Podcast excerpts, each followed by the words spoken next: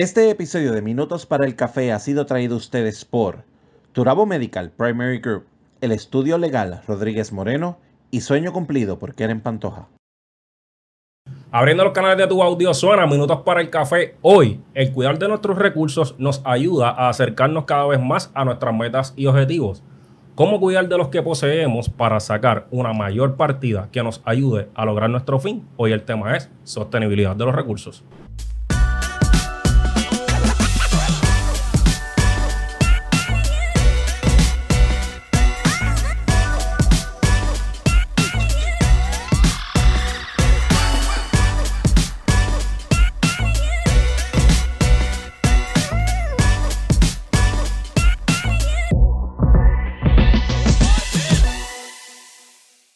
Saludos a todos y bienvenidos a Minutos para el Café. Yo soy Ángel Salgado y me conocen como el negro y hoy vamos a hablar acerca de los recursos, cómo cuidarlos y cómo protegerlos. Pero antes de comenzar, Kiko tiene importante información. Si tú quieres aprender a hablar mirando a una cámara y no bajar la cabeza, tenemos herramientas para ti. ¿Dónde? Todos los viernes a las 7 y 30 en el Coffee Break. Ahí estamos trayendo temas de interés, estamos trayendo técnicas relevantes para ti, que quieres empezar un podcast y quieres hacerlo mirando a la cámara. Así que conéctate con nosotros, 7.30 al Coffee Break, por YouTube y por Facebook Live. Te quieres comunicar con nosotros y quieres generar cosas diferentes, simplemente comunícate con nosotros a minutosparaelcafé.com. Hace precisamente algunos 30 minutos nosotros grabamos un episodio sobre la mediación de conflicto y el coach Kiko parece que se le olvidó. Olvido. Pero yo se lo voy a poner en repeat para que lo vea muchas veces, muchas veces, muchas veces. Ellos saben la que y hay deje de conmigo. ser tan bulero. Ellos saben Porque la es que hay una conmigo. cosa. Pero nada, aquí estamos hoy junto a una gran invitada. La conocemos como Marta Rivera Rondón. Ella es presidenta de Mar Educados y docente investigadora de la UPR, que nos va a ayudar a desmenuzar este tema. Bienvenida. Así de que después de que ella ya se curó conociendo estos dos seres, vamos a hablar un poquito acerca de los recursos que nosotros eh, poseemos, cómo vamos a cuidar acerca de ellos. Y mi primera pregunta es, cuando nosotros hablamos de recursos, ¿de qué estamos hablando? Bueno, gracias por la invitación. Eh, la estoy pasando muy bien. Saludos a todas y a todos. Y entremos, ¿verdad? Al tema. Los recursos son básicamente todas las cosas que nosotros tenemos y las, y, las cosas con las que, ¿verdad? Podemos llevar a cabo eh, trabajos, eh, podemos hacer eh, todo lo que tiene que ver con nuestra vida cotidiana, los procesos, rutinas y demás. Y existen diversos tipos de recursos, como los recursos humanos, los recursos naturales, los recursos financieros. Y es importante poder conocerlos, poder saber de qué se trata para poder hacer buen uso de ellos, saber que en su mayoría eh, son limitados y además de eso, eh, cómo puede eso eh, influir en nuestra vida, en nuestro desarrollo y en todo lo relacionado también específicamente con los recursos naturales y con la educación, ¿no? Que es medular, es fundamental para, para nosotros, para nuestros recursos y para todo nuestro desarrollo en general. Kiko. Es importante porque cuando nosotros hablamos siempre de recursos, estamos pensando en en chavo. Ah, no, tengo, no tengo recursos. Y ese, ese es sinónimo a no tengo chavo. Claro. Pero obviamente los recursos abarcan muchas más cosas.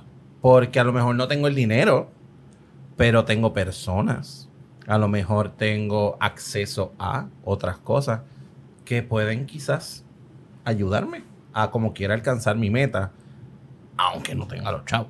Que Así mucha que- gente piensa, pues, y, y por esa misma línea de lo que tú mencionaste en cuanto a los recursos naturales y hablando de la parte del dinero, tal vez tú no tengas el dinero para tú invertir en un negocio que tenga que ver con la agricultura, pero a lo mejor tienes el producto.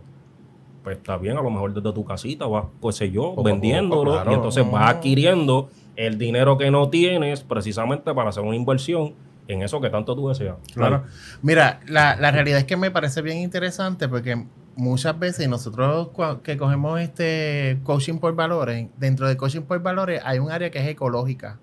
Y la parte ecológica es qué es lo que hay alrededor tuyo que te va a ayudar a generar tu meta y te va a ayudar a crear esa meta que tú, que tú ¿verdad? El objetivo.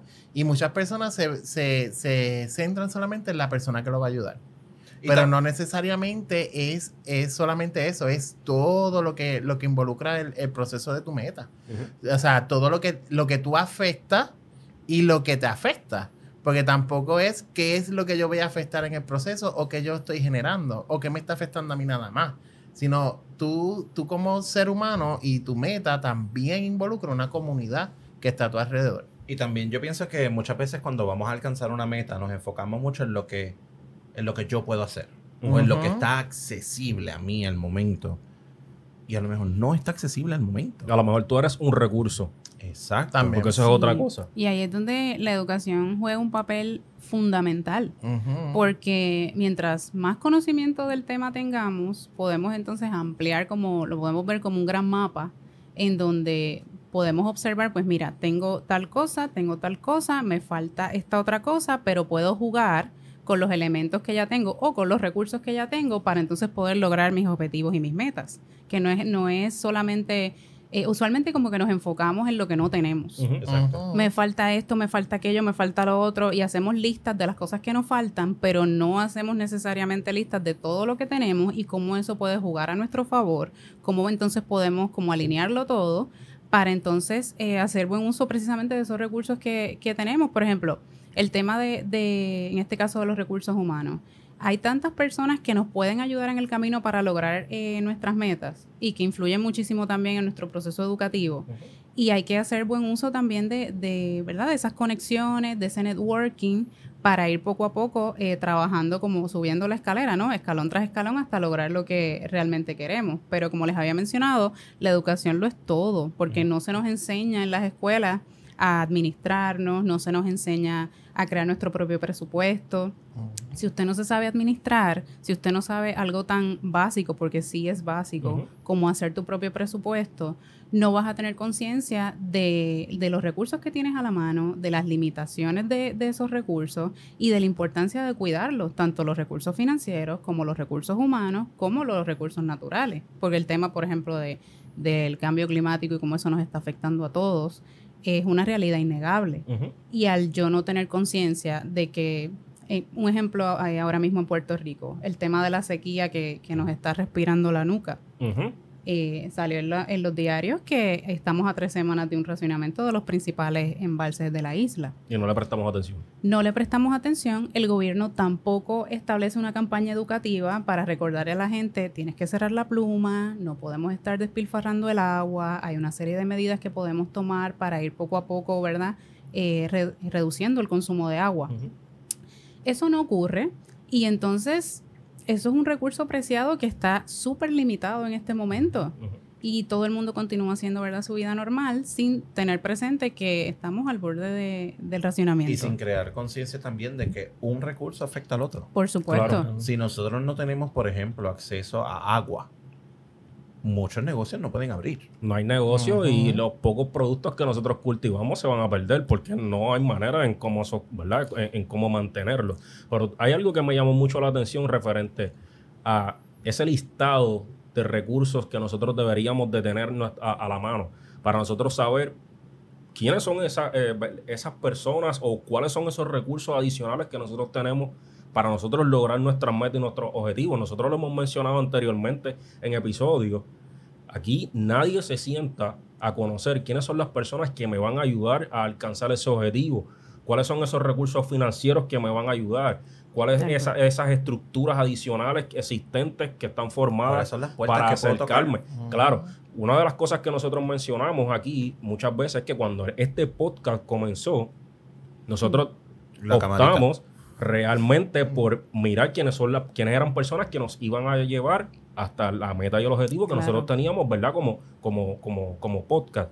Y nosotros lo hemos logrado hasta el fin. Pues de eso mismo se trata. Y todavía nos sentamos, o sea, cada, cada Y cierto... todavía lo hacemos. Sí, todavía lo hacemos.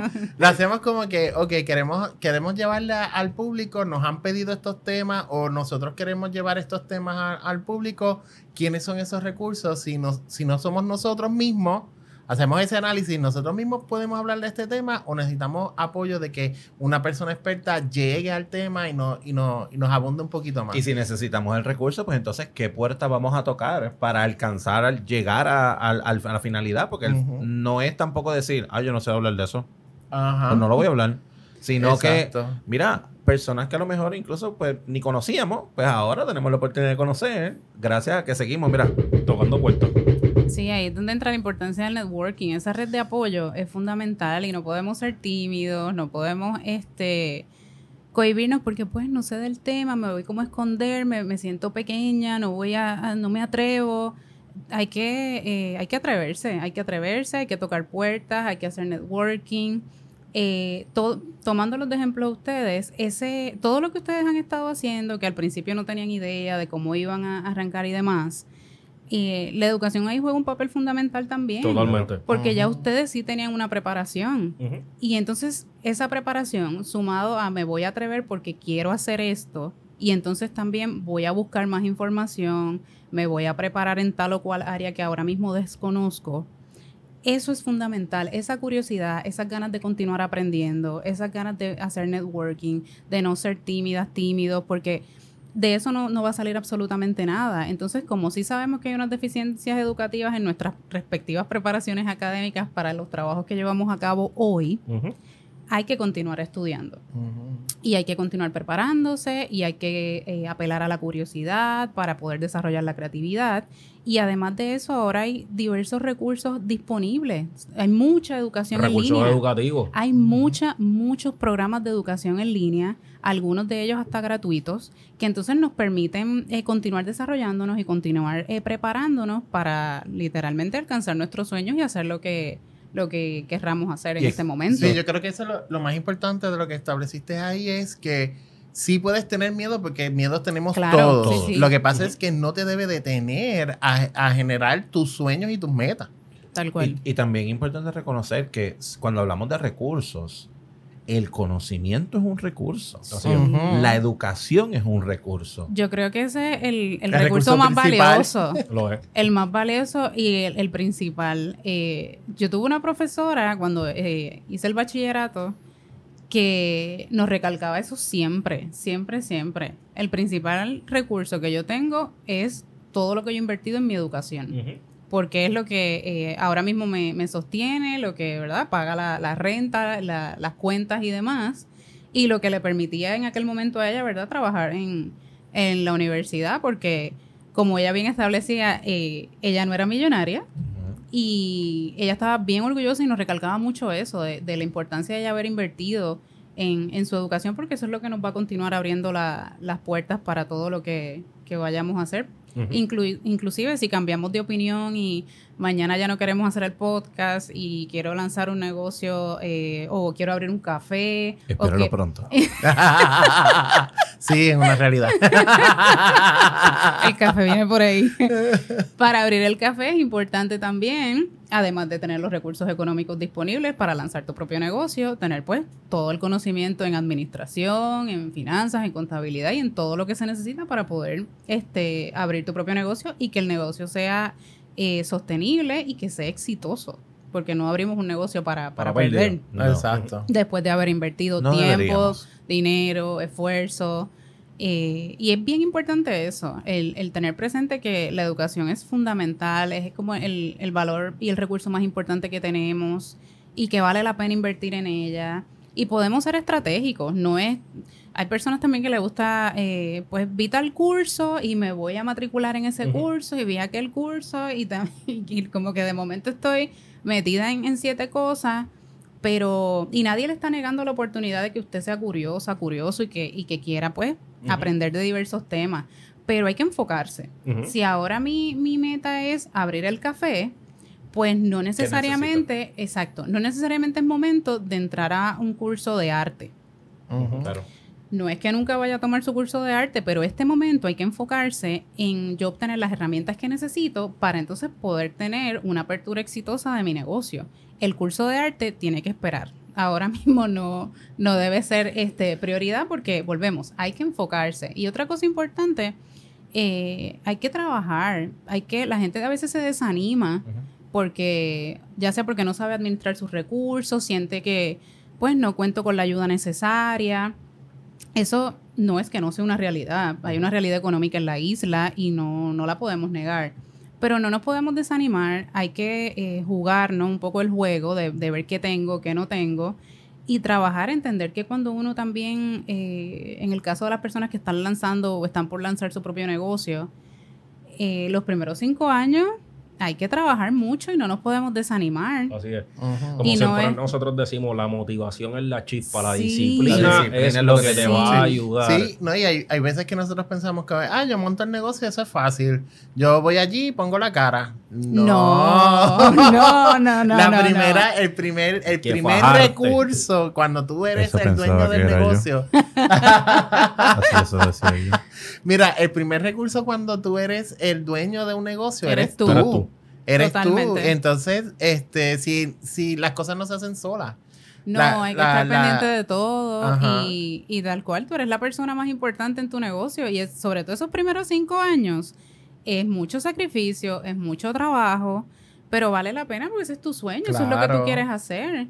Eh, pero hay mucha responsabilidad detrás de eso y quizás hay personas que se desaniman porque no, no se imaginaban o no entendían. O no El- ven resultados inmediatos. No Se asustan. res- eso lo- sí, con el entre, proceso. entre que no se ven los resultados inmediatos y el maratón, porque es un maratón Lo es. Sí. que, que es verdad, eh, abrir tu propio negocio, pues eh, se asusta cualquiera. Pero, yo creo que es que la gente no, se, no, no está acostumbrada a disfrutarse el proceso. Porque independientemente Claro. de las cosas, de, de- de- ¿verdad? de cualquier asunto, para tú lograr a tu meta y objetivo tienes que pasar por un proceso que también debes de disfrutarte. Pero yo pienso Porque más que- adelante te va a ayudar con otros asuntos. Sí, yo, yo pienso que es más eh, la expectativa. Sí. Muchas, muchas personas andan en la expectativa de que ah, yo abro el negocio y ya yo voy a ser el mister, el mister negocio. Y eso no es una realidad. Voy a ser millonaria mañana a las 9 de la mañana. Exacto. Abre el negocio, abro el negocio hoy a las 8 y, eh, Y a ya a las 8 de 12 la soy, y mañana. ya a las 12 soy millonario. y ya a las 12 ya puedo descansar porque voy a tener la, la vida hecha. Eso No. muy pocas veces sucede. Y déjame decirle algo, gente, que tú mencionaste algo bien importante y no lo quiero dejar pasar por desapercibido. Si tú tienes una meta y tú ves que esa meta este, tú la puedes lograr y es un concepto que muy pocas veces se toca allá afuera o es un concepto único, tú tienes que aprovechar esa oportunidad. Por el ejemplo Sí. más claro es la red social Facebook. Eso no existía. No había eso allá afuera. Existía MySpace. Claro, Ah, sí, pero, pero no no- había, no sí, pero no había no una igual. red en donde todo el mundo al unísono pudiera compartir con, entre su red de amistades y pudiera, eh, ¿verdad? Chatear o escribir todos al mismo tiempo. ¿Y qué hizo este muchacho? Se fue a un sótano, llamó a dos o tres amigos, vamos aquí, formó y hoy día la red social más grande que hay. Bueno, el mismo, el Ah, mismo diverso. Netflix. A- aprendió, a- aprovechó un lugar, un espacio. Pues si tú, si tú tienes una idea que tú no has visto que se ha desarrollado allá afuera, no esperes a que otro te la robe. Bueno, el mismo- Sal a buscarla. El mismo Netflix, le, Blockbuster era el, el- ¿verdad? la cadena más grande de renta de Ese video. otro ejemplo. Y Netflix decía como que, mira, tengo esta idea, cómpramela. O sea, él le, él le puso en bandeja de plata a, a, a Blockbuster, cómprame esta idea porque no la puedo desarrollar yo solo, cómpramela y, y vamos a ver cómo va. Y, eh, y le dijeron, no, eso, tú estás loco, tú no vas, a, tú no vas a lograr hacer eso. Y Netflix borró a, a a los Blockbuster por completo. Así que pero dentro de todas estas circunstancias que nosotros estamos hablando, tiene que haber un proceso de concienciar. a- a qué- cuál, cuál es el asunto que nosotros tenemos que entender? Así que, ¿desde qué momento o etapa podemos comenzar a concienciar sobre la administración de los recursos? Desde que somos niños. Hay que hacer un, un reajuste y una reestructuración curricular en nuestras escuelas, tanto públicas como privadas, para poder insertar en el currículo eh, cómo nosotros podemos administrarnos. Eso es fundamental porque eso es una de, la- de las materias que los niños necesitan ahora para poder eh, afrontar el presente y lo que nos espera eh, a futuro. Sobre todo porque el mercado y, y todo, todo ese movimiento económico hacia donde se dirige hacia- que todo el mundo tenga su propio negocio. Y ahí hay un ahí hay como varios temas en el sentido de que de entrada no nos educan para ser líderes. Eso no se desarrolla en, No. en- o sea, sí en algunas escuelas, no, pero no es la mayoría. No es la demanda. Entonces, de entrada, esa, esa reestructuración curricular es vital para enseñarnos a nosotros a cómo comunicarnos efectivamente, cómo podemos administrarnos, desarrollar también eh, toda esa área de liderazgo, tener herramientas que nos permitan eh, poder dirigir nuestra propia empresa, Conocer los recursos Sí. que tenemos conocer cuáles son los recursos que tenemos disponibles, con quiénes podemos hacer alianzas Y eso desde primaria se puede enseñar. Y lo sé porque yo trabajé coordinando un proyecto de educación y emprendimiento para niños. De hecho, el, el pionero, el primero acá, porque ya ahora hay creo que como tres proyectos que están eh, trabajando eso con algunas escuelas. Eso todavía no está en todas las, las escuelas en Puerto Rico. Pero los niños de, de ese proyecto comenzaban a los nueve años. Entonces, este, estamos hablando de escuela elemental, donde ellos entran a un programa y se les enseña a hacer su propio presupuesto, se refuerza todas las destrezas matemáticas. Ellos, eh, en ese proyecto en específico, ellos, la finalidad era que ellos pudieran crear su propio negocio, a pesar de ser tan pequeños. Y se fomentaba precisamente eh, el desarrollo sostenible porque el enfoque iba más hacia productos locales, que ellos mismos pudieran eh, producir, eh, la venta del café en Puerto Rico. Y, y es bien bonito también porque ellos aprenden a administrarse y también aprenden a valorar eh, las cosas que nosotros producimos y también a promocionarlas. Entonces la importancia de, de- de ellos saberse capaces, de ellos eh, saberse con el poder necesario para crear sus propios proyectos, sus propias empresas y poder ser eh, autosuficiente es extraordinario y eso es una de las de las características que necesitan los desarrollar los estudiantes del siglo XXI. Que son cosas que cuando tú vienes a ver, son habilidades que están adquiriendo para más adelante ser líderes Sí. en el futuro. Y el señor educador debe conocer un poquito Sí, sobre la- ese la- particular. y yo lo miro la- porque sé que está ahí. Sí. A punto de- a punto de explotar. Es una realidad, gente. La realidad es que me, me, me choca mucho el, el de, mo- de buena manera el hecho de, de todo lo que están mencionando porque es, son cosas que yo trabajo diariamente con mis niños. Eh, mi curso, a pesar de ser una clase medular como lo es el inglés, la manera en que yo la moldeo es que yo trabajo, ¿verdad? Por, por mis otras preparaciones ¿Cuál es tu curso? eh, inglés de séptimo grado. Pero entonces yo trabajo con mis estudiantes, diseño actividades que te llevan al liderazgo, que te, que te compañerismo, trabajo, yo trabajo mucho en equipos, en pares, eh, trabajamos proyectos de desarrollo de desarrolla tu producto, desarrolla tu campaña, desarrolla tu mercadeo, etcétera, etcétera, con la final, obviamente practicando, ¿verdad? Lo que son lo- los conceptos del idioma, pero siempre llevándolo a eh, cuál es la finalidad más grande. Porque de nada a mí me, me sirve que tú sepas cuál es el objeto de una preposición. Si tú no... Que es importante, yo no estoy diciendo que eso no sea importante. Este, y más si estás aprendiendo el idioma. Sin embargo, cosas que pueden ser un poco más prioridad.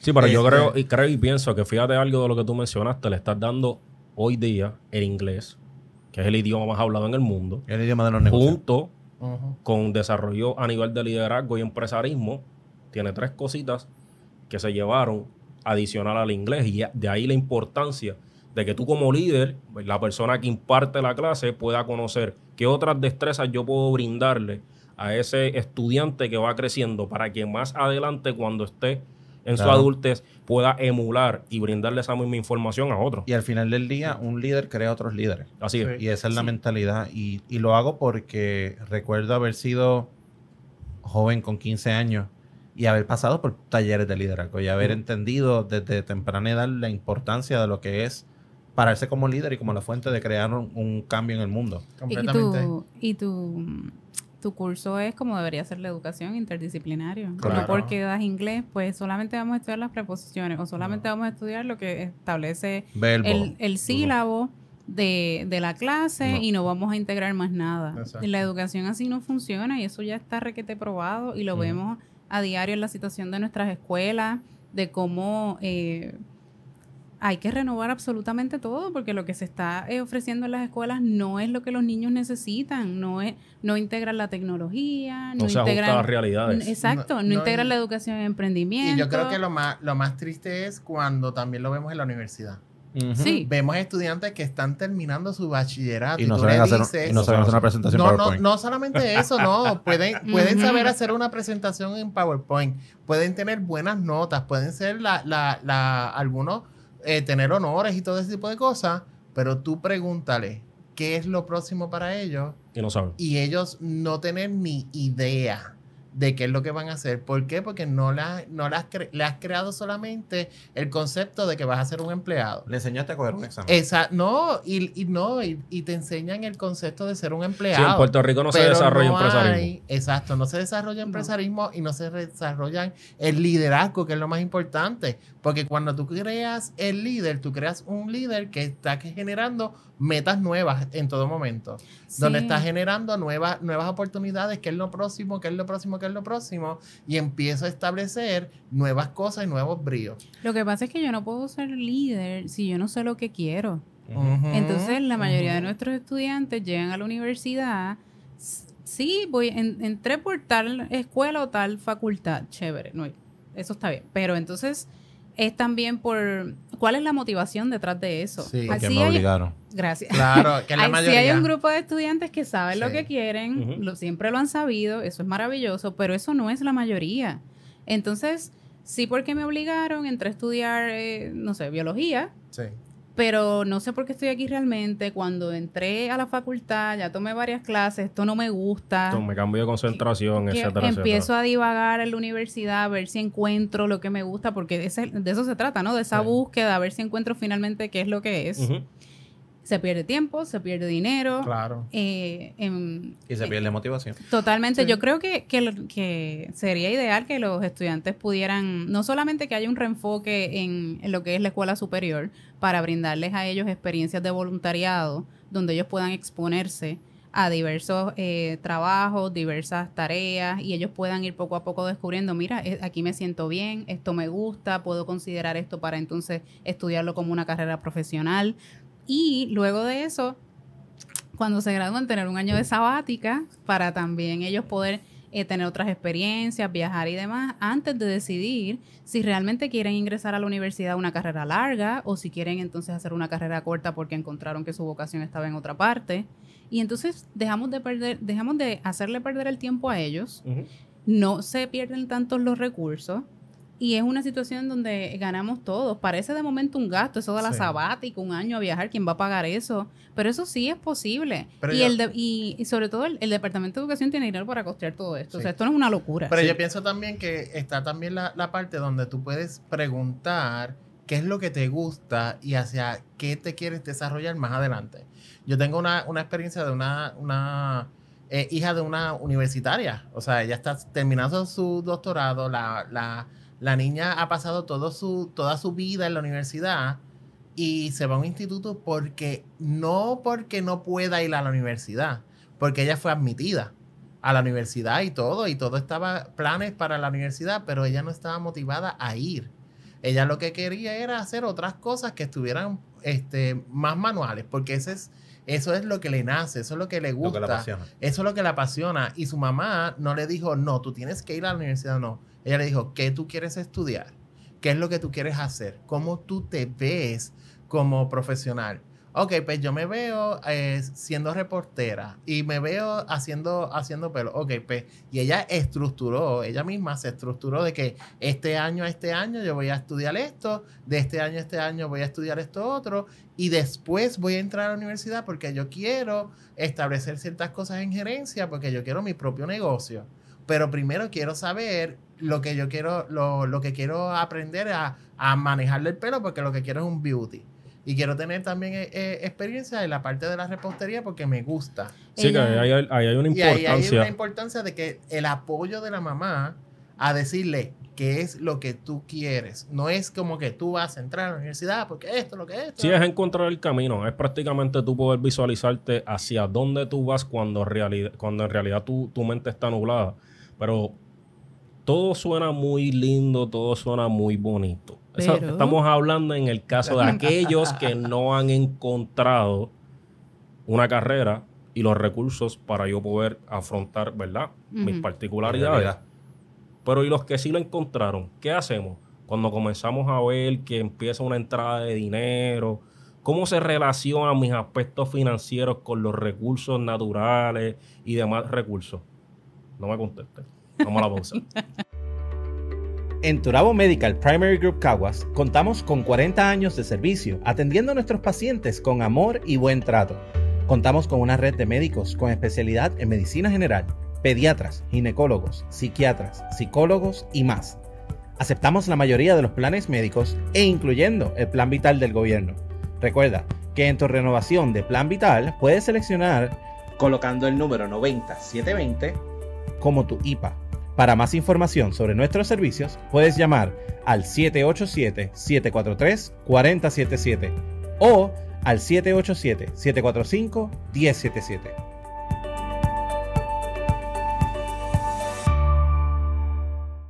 Se acerca la actividad de tus sueños y no tienes quien se encargue de la comida para ese día tan especial. Sueño Cumplido es tu mejor opción.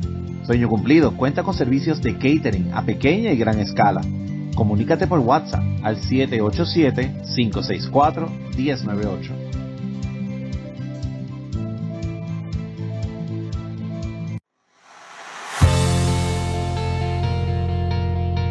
¿Sabías que hay alrededor de 70.000 préstamos hipotecarios que se encuentran en moratoria actualmente en Puerto Rico? Eso es más del doble de lo que había cuando pasaron los huracanes Irma y María. En el estudio legal Rodríguez Moreno contamos con 22 años de experiencia y podemos ayudarlo en su situación. Ofrecemos orientaciones telefónicas, por videoconferencia o presenciales, todas por cita previa. En nuestro estudio legal atendemos casos civiles y federales. Específicamente atendemos casos de herencia, cobro de dinero, cambios de nombre, casos de familia y servicios notariales. También contamos con una vasta experiencia en quiebras. Los podemos orientar sobre los procesos y documentos requeridos para proteger su propiedad, carros y bienes antes de que terminen las moratorias. Para más información, nos puede contactar al 787-603-5199 o nos puede conseguir a través de nuestra página de Facebook Estudio Legal Rodríguez Moreno. Estamos de vuelta en minutos para el café. No olviden suscribirse y darle a la campanita. Ah, a decir darle like. Aquí los disparateros son ustedes, no soy yo. Y seguirnos en todas las redes sociales como Instagram, TikTok y Facebook como Minutos para el Café. Y nos quedamos con la pregunta de cómo se relaciona la administración de nuestras finanzas y los recursos naturales. Sí, los recursos no están desconectados los unos de los otros. Entonces, si yo aprendo a administrar mis recursos económicos, creo una conciencia o creo la conciencia necesaria para establecer cuáles son los límites, con qué cuento, qué es lo que realmente necesito y cómo puedo hacer buen uso de eso. Entonces, como los recursos no se desconectan los unos de los otros, retomando el ejemplo del agua, del que estábamos conversando ahorita, eh, escasea el agua. Mm, el puertorriqueño eh, por lo regular no tiene conciencia de que hay que cuidar el agua, de que no podemos despilfarrar el agua. Esos son términos del mundo de las finanzas también. Entonces, eh, ahorita habíamos hablado acerca de que se ve el agua, se ven afectados los negocios. No hay tal cosa como que estamos desconectados. Es el efecto dominó. Si, si yo no aprendo a administrar mis recursos y a tener la conciencia de que son limitados, que tengo que establecer unos controles, que debo estructurarme, que debo eh, tener eh, una disciplina financiera, no voy a, tener una consideración con los recursos naturales que forman también parte de los recursos financieros al final del día. Lo que pasa es que los separan como los saberes en, la educación, como lo que estábamos conversando ahorita, que doy clases de inglés, pues yo estoy totalmente enajenado a la realidad y solamente voy a dar inglés. No, todo está conectado, todo es interdisciplinario. El agua también es un recurso económico, hoy lo es. y, el agua sigue siendo un recurso natural. Y uno de esos ejemplos que, ¿verdad? por esa misma línea, es que aquí obviamente, como todo país, nosotros contamos con un presupuesto y se le asignan unos fondos, por, digamos, por ejemplo, este, a recursos naturales.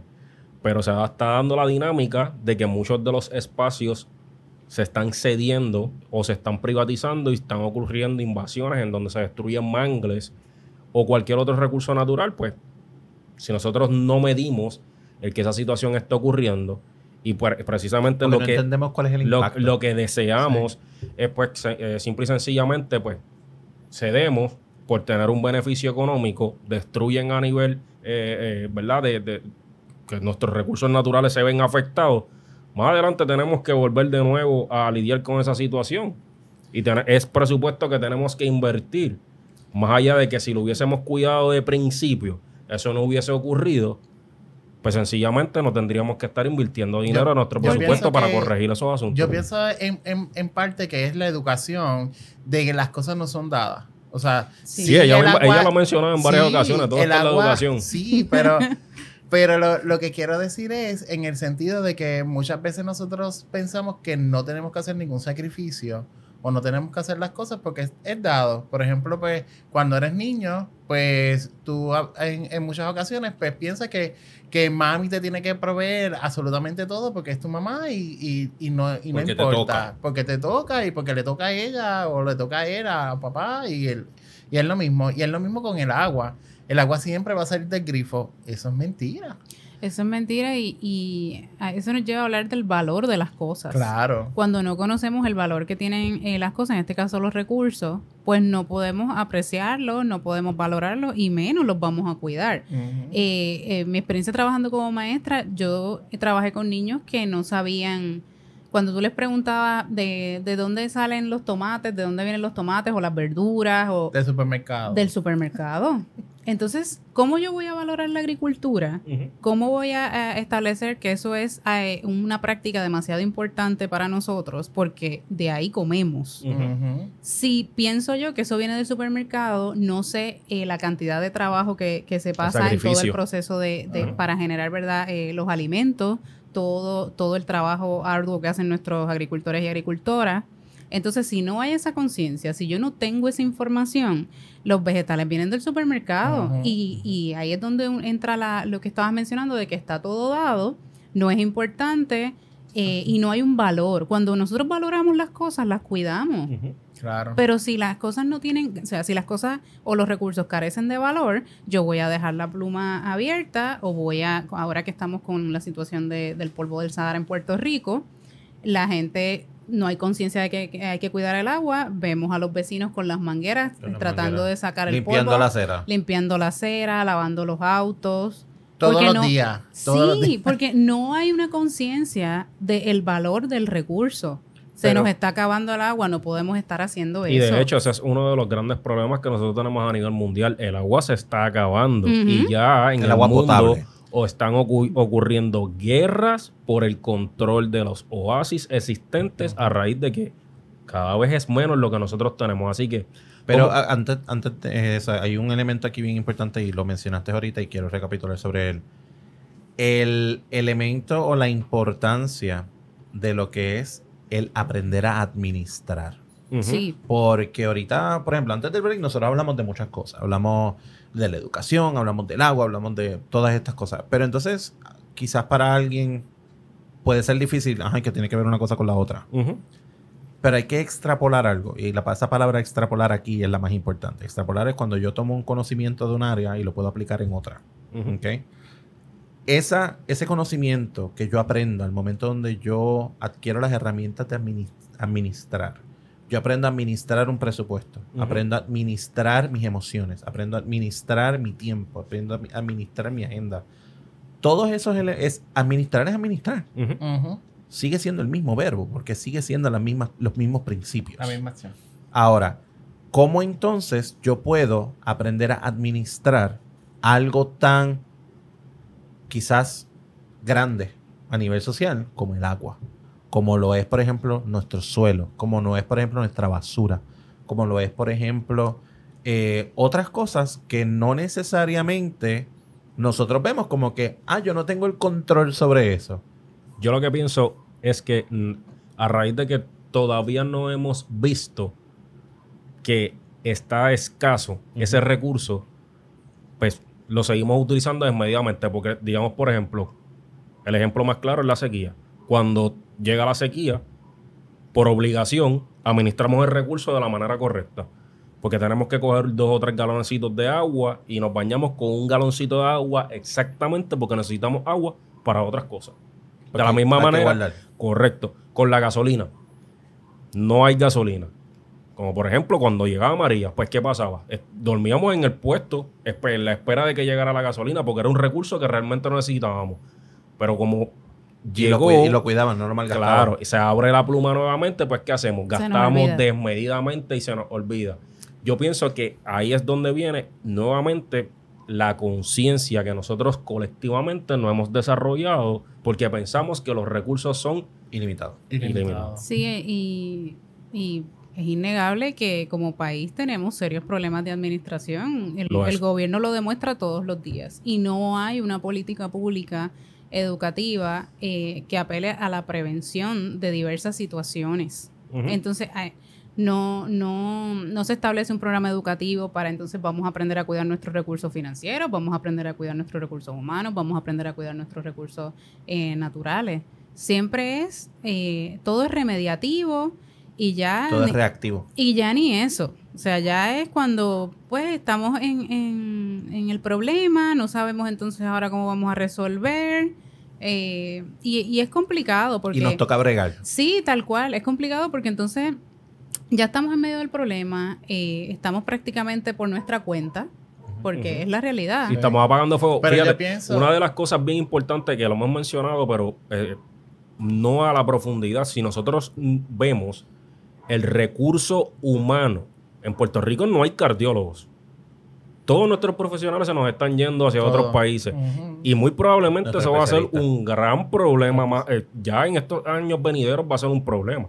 Y nosotros no realmente no tenemos conciencia del problema existente que nosotros nos estamos creando nosotros mismos.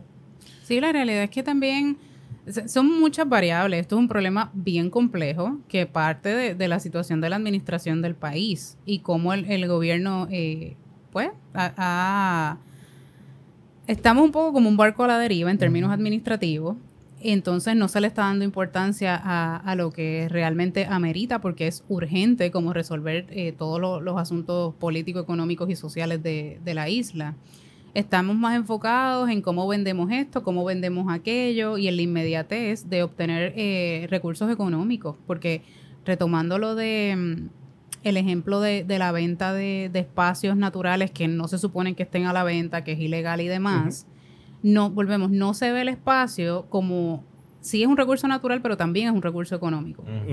Pero no se ve así porque es a mayor, o es como a largo plazo, ¿no? Si se Correcto. desarrolla, si hay una planificación eh, ecológica adecuada y demás. Eso no se ve. Quiero el dinero ahora o quiero, o sea, todo es la inmediatez, todo lo quiero para ayer, eh, no voy a esperar porque Lo que quiero es sacar los pies del yo bache. pienso, Sí, y yo entonces- pienso también que hay, que hay que ver una reeducación de los adultos. Porque en muchas ocasiones a los niños hay, hay, hay programas donde lo- a los niños le enseñan este, reusar y todo ese tipo de cosas. Y cuando el niño va a la casa Lo que y cae resistencia son quiere, los papás. y quiere hacer, quiere aplicar todo, pero es que, y esa ridícula. Y Exacto. empiezan a, a- a- a generar problemas con ese niño. Le quitan, que- la, le quitan la validez le a la educación. la- no, y también necesita el apoyo. Porque el niño podrá querer este hacer Reciclar. un reciclar que necesita pues un tangón diferente, necesita esto eh, empezar a hacer estas cosas, pero el niño no lo puede hacer solo. ahí es donde entra eh, la educación ambiental. Y la importancia de no solamente integrarla a los currículos escolares, sino que se establezca un, un proyecto, un plan en donde pueda eh, haber educación ambiental para los adultos. Porque Exacto. no hay, eh, no hay la conciencia necesaria para proteger eh, los recursos. Igual recientemente eh, hubo las vistas de el- del borrador del bosquejo del Comité del Cambio Climático. Ellos compartieron un documento de cinco páginas. En esas cinco páginas, solamente en un renglón decía educación. El resto todo está muy elaborado y muy técnico, más hacia el enfoque científico, pero a la educación no se le da la importancia que requiere. ¿Cómo yo voy a lograr establecer una, eh, una política pública encaminada a la educación ambiental Un del impacto. país para poder trabajar el tema del cambio climático si la educación no está incluida en, en lo que es verdad eh, o lo que va a ser el, el plan como tal? Y no, la, la educación está tan venida menos que to- no, la, no la tomen en cuenta para lo, lo esencial. Para todo lo que tú hagas, eso tiene que estar ahí. Entonces no hay, no hay esa conciencia. El, el borrador está, como les digo, la palabra educación está en un renglón. Este, creo que si mal no recuerdo está dividido en seis partes. pero no hay, un- un- debería haber un renglón completo diciendo cuál va a ser el plan educativo para la Exacto. isla para poder afrontar la situación del cambio climático y no lo hay. Y sin ánimos de menospreciar a los profesionales que están en ese comité, que son todos extraordinarios, no hay nadie del área de educación. Yo pienso que dentro de todo nosotros tenemos también que mirar la manera en cómo estamos educando y si esa forma de que estamos eh, mostrando a nuestros, ¿verdad? a nuestros estudiantes, a nuestros adultos, se ajusta a nuestra realidad. Porque en Puerto Rico, de alguna manera, nosotros estamos pecando de querer mantener las formas educativas que utilizábamos en años No. y no se ajustan. No, No, eso está son- obsoleto. no son realidades de nuestro país. Y a raíz de eso, pues es que nosotros nos vemos, ¿verdad?, rezagados en muchas de las áreas. Así que, para finalizar, de los recursos existentes educativos que nosotros tenemos para atender este tipo de situaciones, ¿cuáles tenemos? Bueno, para lo que tiene que ver específicamente con aprender a manejar nuestros recursos financieros, estamos en un momento maravilloso en Puerto Rico porque muchas organizaciones, muchas instituciones están, se han dado a la tarea de crear programas de educación en emprendimiento. Muchos de ellos son en línea, eh, proliferaron eh, ahora durante el periodo de, de la pandemia. Así que hay, hay como más o menos como entre 5 o 6 programas de educación en emprendimiento para adultos eh, de fácil acceso, se pueden conseguir a través de las redes sociales, eh, enfocados, ¿verdad?, en, en preparar a las personas para abrir su propio negocio y cuentan, ¿verdad?, con, con las estrategias y con la información básica para poder eh, abrir tu propio negocio, aprender a administrarte, aprender, ¿verdad?, a cuidar tu- tus recursos, porque si no, no puedes este, abrir tu, Prospera. tu negocio. En términos de lo que tiene que ver con el área de, de recursos humanos, ahí estamos todavía un poquito. Hay un área de oportunidad. Hay un área de Sí, oportunidad. un área de bueno. oportunidad bien grande. Es un área de oportunidad que se puede desarrollar. Lo mismo que mencioné Claro. anteriormente. Si Claro. usted sabe cómo sacar partida de eso, láncese, hágalo. Sí. No espere a que otro venga y lo haga. Si quiere venir a nuestro programa, simplemente escríbanos a Minutos para el Café, que con mucho gusto le daremos el foro para que usted pueda arrancar su negocio. Claro. Eh, Tal cual, tal cual. El, el clima laboral en, en la mayoría de las empresas es uno que deja mucho que desear. Ujú. El recu- los recursos humanos son fundamentales, son importantes, hay que cuidarlos. Eh, las personas somos el, el recurso también más valioso. Si nosotros no se pueden llevar a cabo las cosas, o la mayoría de las cosas, porque la- sabemos que la tecnología está avanzando muchísimo, pero usted tiene que cuidar a la gente que trabaja con usted y procurarle benefi- beneficios y procurarle, eh. ¿verdad?, lo que necesita para que pueda eh, también ser lo más productivo productiva posible. Y en esa área, pues sí hay mucha área de oportunidad para poder ayudar a las empresas a, a que realmente evolucionen en ese sentido y ayuden a sus empleados. Lo hemos visto ahora más reciente con el trabajo remoto, como un poco el reguero que hay entre el Sí. trago presencial, trabajo remoto, los Sí, no hubo- beneficios no los hubo una beneficios. transición también, es que no hubo una trans no, no, no había cómo hacer una transición y no la hubo y, y ese proceso de, de chocar con estoy en mi casa, estoy trabajando, pero igual ten- sigo siendo la dueña de la casa si, si no tienes hijos, pero si, si eres madre o padre. los siete sombreros. tenía- ajá. Fíjate, yo en ese aspecto yo difiero. Porque yo, yo puedo entender que la empresa privada sí hizo los ajustes y se, eh, ¿verdad? y se atemperó a la realidad que, que teníamos. tu empresa Porque, privada. porque no, Porque hubo, es que mu- no, es hubo que- muchas empresas, la mayoría de las empresas privadas se ajustaron. El gobierno no se ajustó y de hecho no solamente se ajustó, comenzó a poner piedras de tropiezo para que la empresa privada de alguna manera no pudiera, no pudiera operar. Porque si yo como empresa, digamos por ejemplo, yo puedo ver que los sistemas tecnológicos son un recurso al cual yo puedo, al- yo puedo recurrir con mi empleo y me ahorro unos gastos, pues yo puedo dejar a mis empleados trabajando desde el hogar. Ahora, si tú lo que haces es que me mandas los nenes a yo tenerlos 24/7 en mi casa, pues eso es un problema para mí porque yo tengo que trabajar remoto y tengo que estar pendiente a mi nene que está cogiendo clases. ¿Ves? Ajá, pero ¿Cómo, no se complementa? pero Aquí está el educador que tuvo espérate, que lidiar en pero 20, en espérate. 20 fuentes. Pero como es un encierro, como es un encierro donde yo también tengo que proteger a esos niños, sí. como yo, como yo, como, como empresa puedo, puedo decir, pues mira, Vamos a, a- a guardar los niños en dónde? ¿En un cajón? No. Pues Mételos en la ese- nevera. eso es lo que estamos Pues a diciendo. lo que voy es de que nuevo, como la- ¿en qué no- momento dado el sector privado tuvo reuniones con los entes gubernamentales para llegar a acuerdos en donde las operaciones sociales dentro de nuestro país fueran totalmente coherentes? Nunca pasó. La realidad eso es que no no. hubo una, trans- no hubo no una, hubo una transición. transición. Eso Sí, es lo que estaba y- diciendo. Me estás diciendo que sí, pero no la hubo. No hubo una transición. O sea, yo entiendo el punto de Ángel. El punto de Ángel va por la línea de que dentro, si no miras los elementos que impiden el, el buen funcionamiento del empleado, Claro. Como el cuidar a los niños, ta, ta, ta. si no miras esos elementos, lo que es las responsabilidades del empleado, entiendo que sí hubo una buena transición, porque por ejemplo yo trabajo por una empresa privada y dentro de mi proceso, ¿verdad? Yo ese año yo hice la transición entre público a privado. Ajá. Vi cómo se manejó A nivel a gubernamental. maneja nivel el público privado. y a nivel público fue, ah, tú sabes hacer una página de internet, dale, hazla. Dale.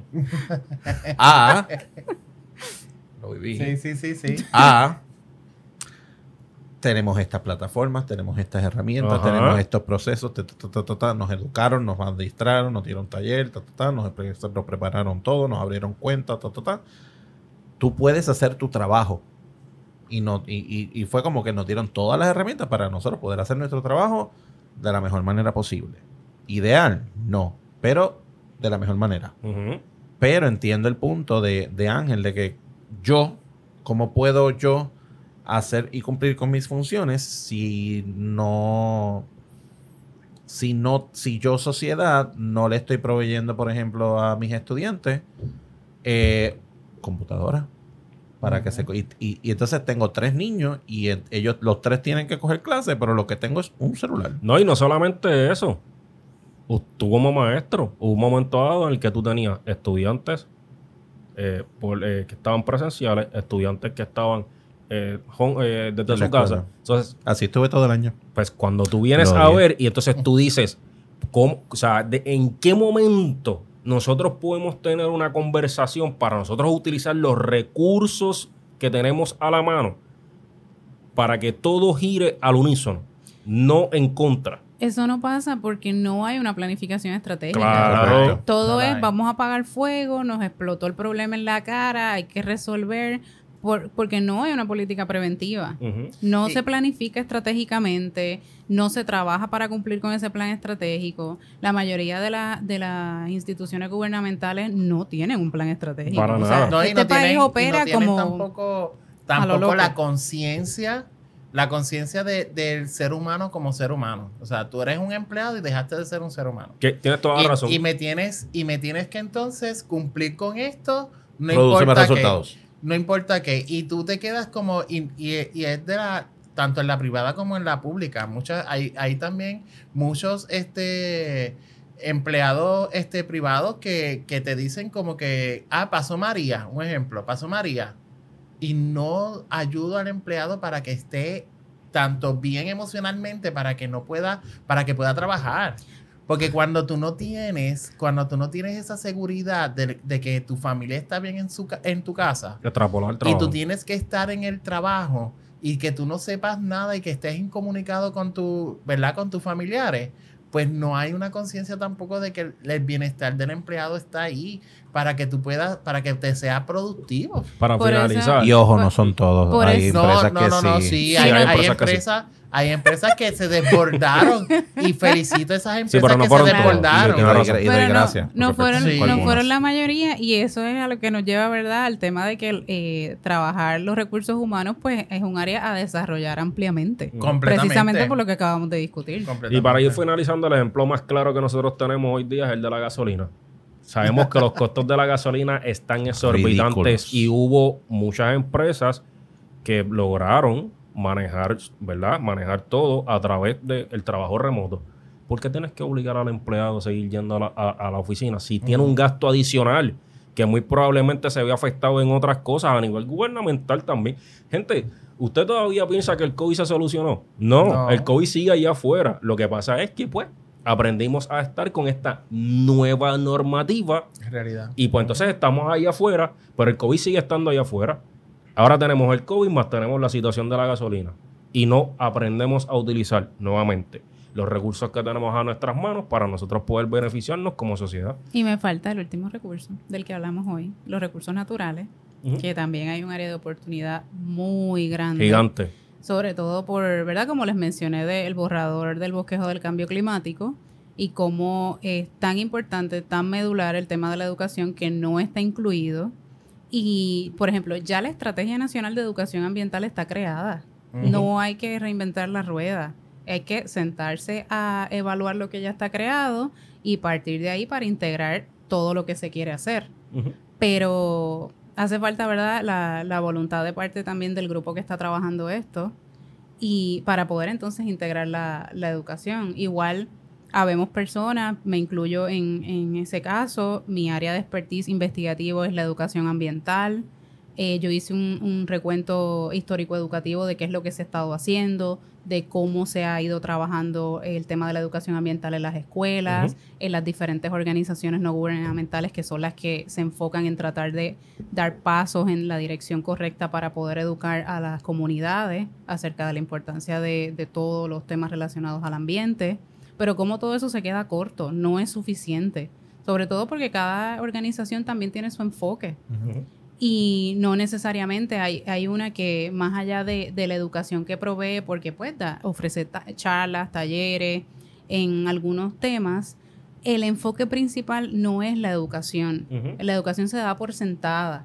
Es como, como pasa en la universidad, por ejemplo. Usted es doctor en biología y entonces automáticamente pasa a ser eh, profesor. Usted no tiene las herramientas pedagógicas para No. ofrecer cursos No. eh, académicos. Lo dicho muchas veces. Mm. Y eso, eso Gracias. es una realidad terrible. El que usted tenga un doctorado no le No faculta para usted ser profesor. O sea, la, la educación está tan menospreciada que eso sucede todos los días en Puerto Rico. Entonces, yo creo que hay que, un poco la educación se tiene que poner de moda, porque si queremos los cambios, gestar los cambios que necesitamos para todos nuestros recursos y para la realidad que, que estamos viviendo y para poder atender los problemas que tenemos, la educación se tiene que poner de moda y cada uno de nosotros también ejercer eh, la responsabilidad que tenemos como ciudadanos, porque le hemos, eh, hemos soltado eso al, al gobierno y mira lo que no- nos ha llevado. Cada uno de nosotros sí tiene una responsabilidad ciudadana. La primera responsabilidad es usted educarse Eh, y, y continuar con esa eh, con la educación, ¿no? No es que te graduaste y ya se acabó, no tengo que leer más nada, no tengo que buscar más nada, no tengo que La vida continúa. Ajá, Y, es así. y no debe ser así, o sea, hay, hay mucha responsabilidad de nosotros eh, en ese sentido si queremos, ¿verdad?, ver los cambios y parar de quejarnos, pa- pasar de la queja a la acción. Eso es así. Así es. Y mire, si tenemos un problema serio que Puerto Rico solamente produce el 15% de sus alimentos, todo el resto lo exporta. Así que Y hay importa. mucho, y aprovecho para darle promoción a un documental eh, sobre la agroecología en Puerto Rico que va a estar en los cines ahora durante el mes de julio, eh, para que vean lo que, las cosas buenas que están pasando en la isla, que nosotros sí somos capaces de producir nuestros alimentos. Así que de verdad vayan a los cines a apoyar eh, el documental de, de los agricultores en Puerto Rico. Lo pueden buscar en las redes y, y va a estar en los cines de la isla para que sepan también las cosas buenas que están pasando. Eso es una de las cosas que en mi organización sin fines de lucro Mar Educados queremos hacer.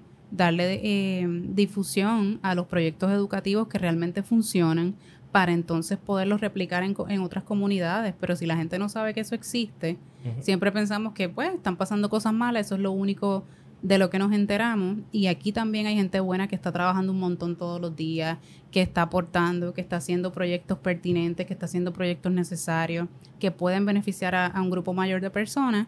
Pero es importante, ¿verdad?, Eh, esa difusión. Y nosotros en Mar Educados, pues, aparte de trabajar esa parte de la difusión, también queremos eh, aportar desde la educación ambiental y desde diversos proyectos para poder ir transformando el sistema educativo de a poco ahora y más adelante, pues, en un ritmo más, más avanzado. Pues precisamente, si alguien quiere conocer un poquito más acerca del proyecto, ¿a dónde se pueden comunicar o Eh, contactar? pueden seguirnos en nuestras redes sociales en Facebook, Instagram y Twitter en Mareducados y pueden visitar nuestra página web www.mareducados.org. Mar con R. Con Mar. R, Sí, como, Sí. como el mar.